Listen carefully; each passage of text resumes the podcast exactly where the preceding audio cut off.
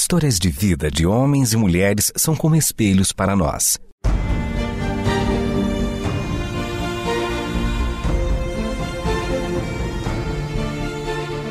Convidamos você para entrar nas páginas do livro que conta a história do Deus que entrou em nossas histórias.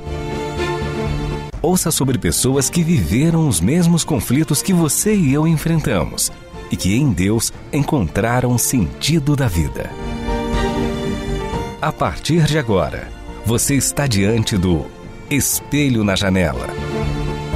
A narrativa a seguir é baseada em personagens e histórias bíblicas, mas com complementos ficcionais.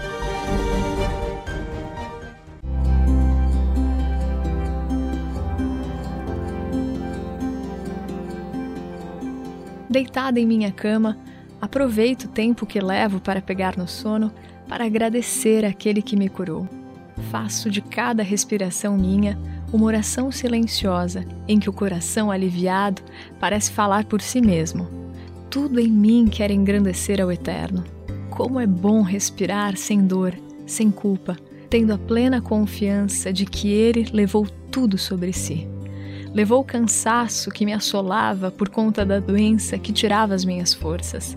Levou toda a minha culpa, pois quando fiquei frente à sua bondade, logo eu pude entender que a sua graça e o seu favor pouco ou nada tem a ver comigo, mas com quem ele é. Jesus me curou. Ele me curou da angústia da alma, por me sentir imunda, sentir como se os locais e as outras pessoas fossem mais dignas e limpas do que eu. Foram 12 anos em que eu vi a luz do sol entrar pela fresta da janela e aquecer o meu rosto, enquanto eu permanecia deitada na cama. Pela noite, na mesma posição, eu vi o brilho das estrelas enchendo o céu e tantas vezes eu enchendo a minha cama de lágrimas por mais um dia se findar e eu estar do mesmo jeito. O fluxo de sangue intermitente faz com que a mulher sinta-se exausta, mesmo que não tenha feito esforço algum. Os dias em que porventura eu me sentia melhor, tendo vontade de sair de casa e encontrar as pessoas, mesmo assim, eu permaneci em casa, pois tinha medo. Eu sabia que alguém nas minhas condições era considerada pela minha religião uma pessoa impura, e aquele em quem eu tocasse seria considerado impuro também. Com isso, depois que os meus pais morreram, as únicas pessoas com quem mantive contato foram a irmã de minha mãe e os médicos. Minha tia também vivia aqui na região, próximo do Mar da Galileia. Ela fez tudo para que a minha vida se tornasse a melhor possível. E os médicos que minha tia, com tanta disposição, saía a procurar pelas cidades circunvizinhas para que pudessem me visitar e avaliar o meu caso. Em 12 anos de doença, vi aos poucos o meu lar ficar vazio. Não foi só a frequência de pessoas em minha casa que diminuiu, mas os próprios objetos e mobílias a decorá-las que devagar foram sendo vendidos ou trocados para arrumarmos mais dinheiro na tentativa de pagarmos outros médicos que pareciam poder solucionar o meu problema. A verdade é que depois de tantos anos e tantas tentativas e a minha condição permanecendo a mesma, aos poucos fui perdendo a esperança de ter uma vida normal. Os dias iam passando por entre as cortinas em que eu observava a rua da janela do meu quarto. Até que em um desses dias, minha tia Zípora gritava o meu nome do lado de fora da casa, e eu a ouvia como se ela estivesse dentro do quarto, tão alto era o som da sua voz a me chamar. Quando enfim ela chegou ao cômodo onde eu estava, eu perguntei o porquê do barulho, o que tinha acontecido. Ela estava tão feliz que mal podia se conter. Ela falou que já há algum tempo estava a ouvir o povo falar sobre um homem chamado Jesus. O povo falava sobre seus ensinamentos e curas, mas tudo o que ela sabia, por enquanto, eram histórias, nunca tinha o visto de fato. Até que naquele dia ela viu uma multidão caminhando e foi atrás para saber o que eles estavam fazendo. Depois de algum tempo seguindo a multidão e perguntando para as pessoas para onde eles estavam indo e a quem seguiam, ela ouviu que ali na frente caminhava Jesus e aos poucos todos foram sendo conduzidos por ele a uma montanha, um lugar tranquilo, onde Jesus sentou-se e começou a ensinar. Minha tia Zípora falava com tanta alegria que eu tentava fechar os olhos e me imaginar ouvindo o que ela ouvira da boca de Jesus. Foi então que eu comecei a entender o porquê ela estava tão contente. Tudo que ela tinha ouvido e que eu agora recebia através dela era surpreendente e especial demais para vir da boca de um homem comum. Ele falava sobre Deus com propriedade. Ele disse que não veio abolir a lei, mas dar a ela o seu real significado. Era como se ele mostrasse a todos como eles deveriam viver. Suas palavras conduziam o povo a transformar sua mentalidade. Seu conceito de felicidade estava atrelado a ter paz com Deus ele dizia que bem-aventurado é aquele que é manso. Dizia mais, dizia que feliz é aquele que busca em primeiro lugar a justiça e o reino de Deus, e que naturalmente o restante do que necessitamos nos seria acrescentado. Aos poucos, o que minha tia Zípora contava sobre o que ouvira de Jesus foi penetrando o meu coração.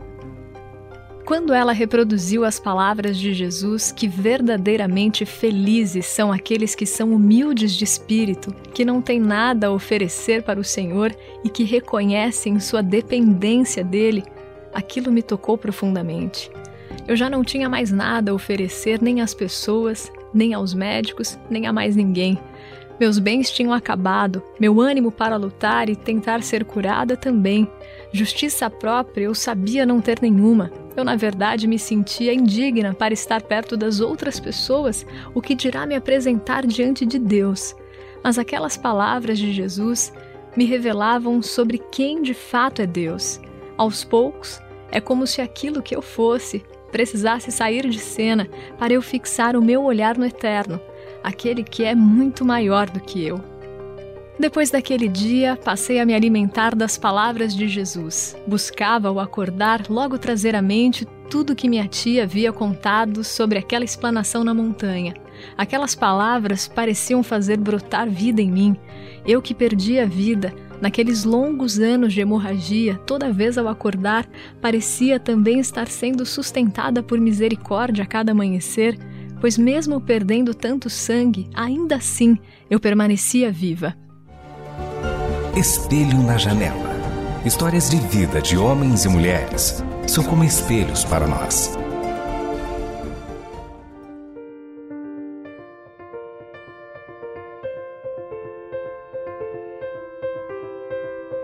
Em uma tarde aparentemente qualquer, comecei a ouvir um som intenso pelas ruas. Parecia ser uma grande multidão a passar. Pedi para minha tia correr até a janela e olhar o que estava acontecendo. Eu demorava um pouco mais para me levantar por conta da fraqueza e dos muitos panos que tinha envoltos em mim. Quando Zípora me falou que aquela multidão seguia Jesus, eu me apressei para me cobrir e sair à rua. Eu queria ao menos tocar naquele que falara aquelas palavras de vida que o meu coração ouviu e nunca mais se esqueceu. É como se naquele momento eu recuperasse a esperança, há muito adormecida em mim, de ter uma vida normal. Eu saí e logo vi que a aglomeração era muito grande. Parece que todos estavam indo ver Jesus operar um milagre na casa de um dos líderes da sinagoga. Era isso que eu ouvia enquanto me apertava no meio de todos, tentando alcançar Jesus com as minhas mãos. Naqueles momentos, no meio da multidão, eu senti os meus ombros se encostarem aos de outras pessoas, minha perna tocar a perna de outros, partes do meu corpo a roçarem pessoas que eu nunca tinha visto antes. Foi nessa hora que eu me lembrei de quem eu era. No meio daquela gente, eu pensei: se alguém aqui imaginasse quem eu sou de fato, o que aconteceria comigo?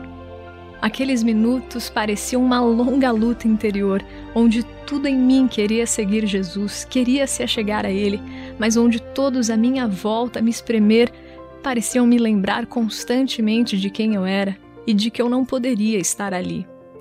No coração e mente, frases e lembranças me vinham, algumas que me levavam à vida, outras que me faziam pensar em desistir de tudo.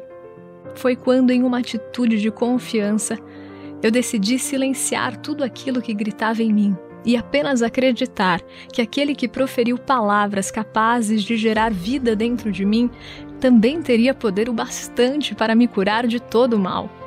E então eu toquei em suas vestes.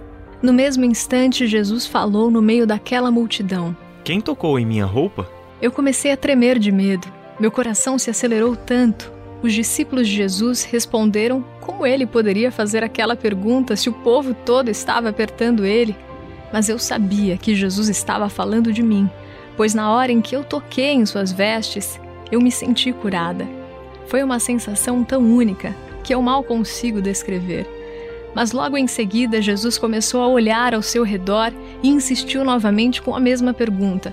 Eu estava aterrorizada. Era claro que aquele homem tinha sido enviado por Deus, pois além de todo o bem que aquelas palavras dele haviam provocado em mim, ele havia me curado naquele mesmo instante. Eu estava diante da expressão exata de Deus em pessoa, alguém que é santo e justo e que conhece toda a lei. E eu, impura, havia encostado ali naquele dia em mais pessoas do que em toda a minha vida.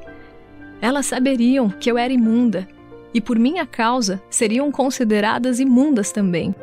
Tomada por grande medo, eu caí de joelhos diante de Jesus e não pude esconder nada. Ali contei de toda a minha vida para ele. E a multidão que estava à minha volta ouviu tudo, e eu não havia mais como me proteger do que os outros pensariam de mim. Mas logo que eu confessei tudo diante de Jesus, ele com tanto amor respondeu: Filha, você se arriscou por causa da sua fé e agora está curada. Tenha uma vida plena, seja curada da sua doença. Todos os dias essas palavras ressoam no meu coração e eu faço do meu respirar minha expressão de gratidão ao Eterno. Na cama onde já derramei tantas lágrimas, hoje derramo meu coração em oração a Deus. Quando as palavras parecem não serem suficientes para expressar o que eu sinto, eu confio que aquele que pôde perceber o meu toque no meio da multidão é aquele que pode perceber o que há no meu coração antes mesmo que eu diga. Talvez eu nunca consiga revelar a você a sensação exata do que é lutar contra algo por anos e anos e ver cada tentativa se tornar frustrada e as esperanças reduzidas a pó. Mas o que eu sei é que mais do que todo empenho procurando saídas é o salto na fé que ousa confiar que somos amados quando não merecemos, que somos aceitos após tantos fracassos, que podemos nos achegar a Deus, mesmo que tudo em nós fale que não, é esse salto de confiança que nos proporciona experimentar a vida plena que Deus tem para nos oferecer. Foi esse salto de confiança que me fez espremer entre tantas pessoas que eu não poderia encostar e acreditar que aquilo que eu não poderia fazer por mim, Ele tinha todas as condições de realizar em mim. Ele, que já sabe o que vai em nosso coração e de tudo o que necessitamos, espera que nos arrisquemos ao ponto de confiar nele. E após nos prostrarmos diante dele falando a verdade, ele elogiará tamanha ousadia em acreditar que ele é tudo aquilo que ele diz ser.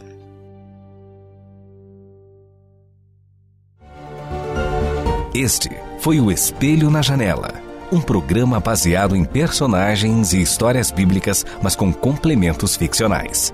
Escrito e produzido por Renata Borjato e Israel Mazacorati.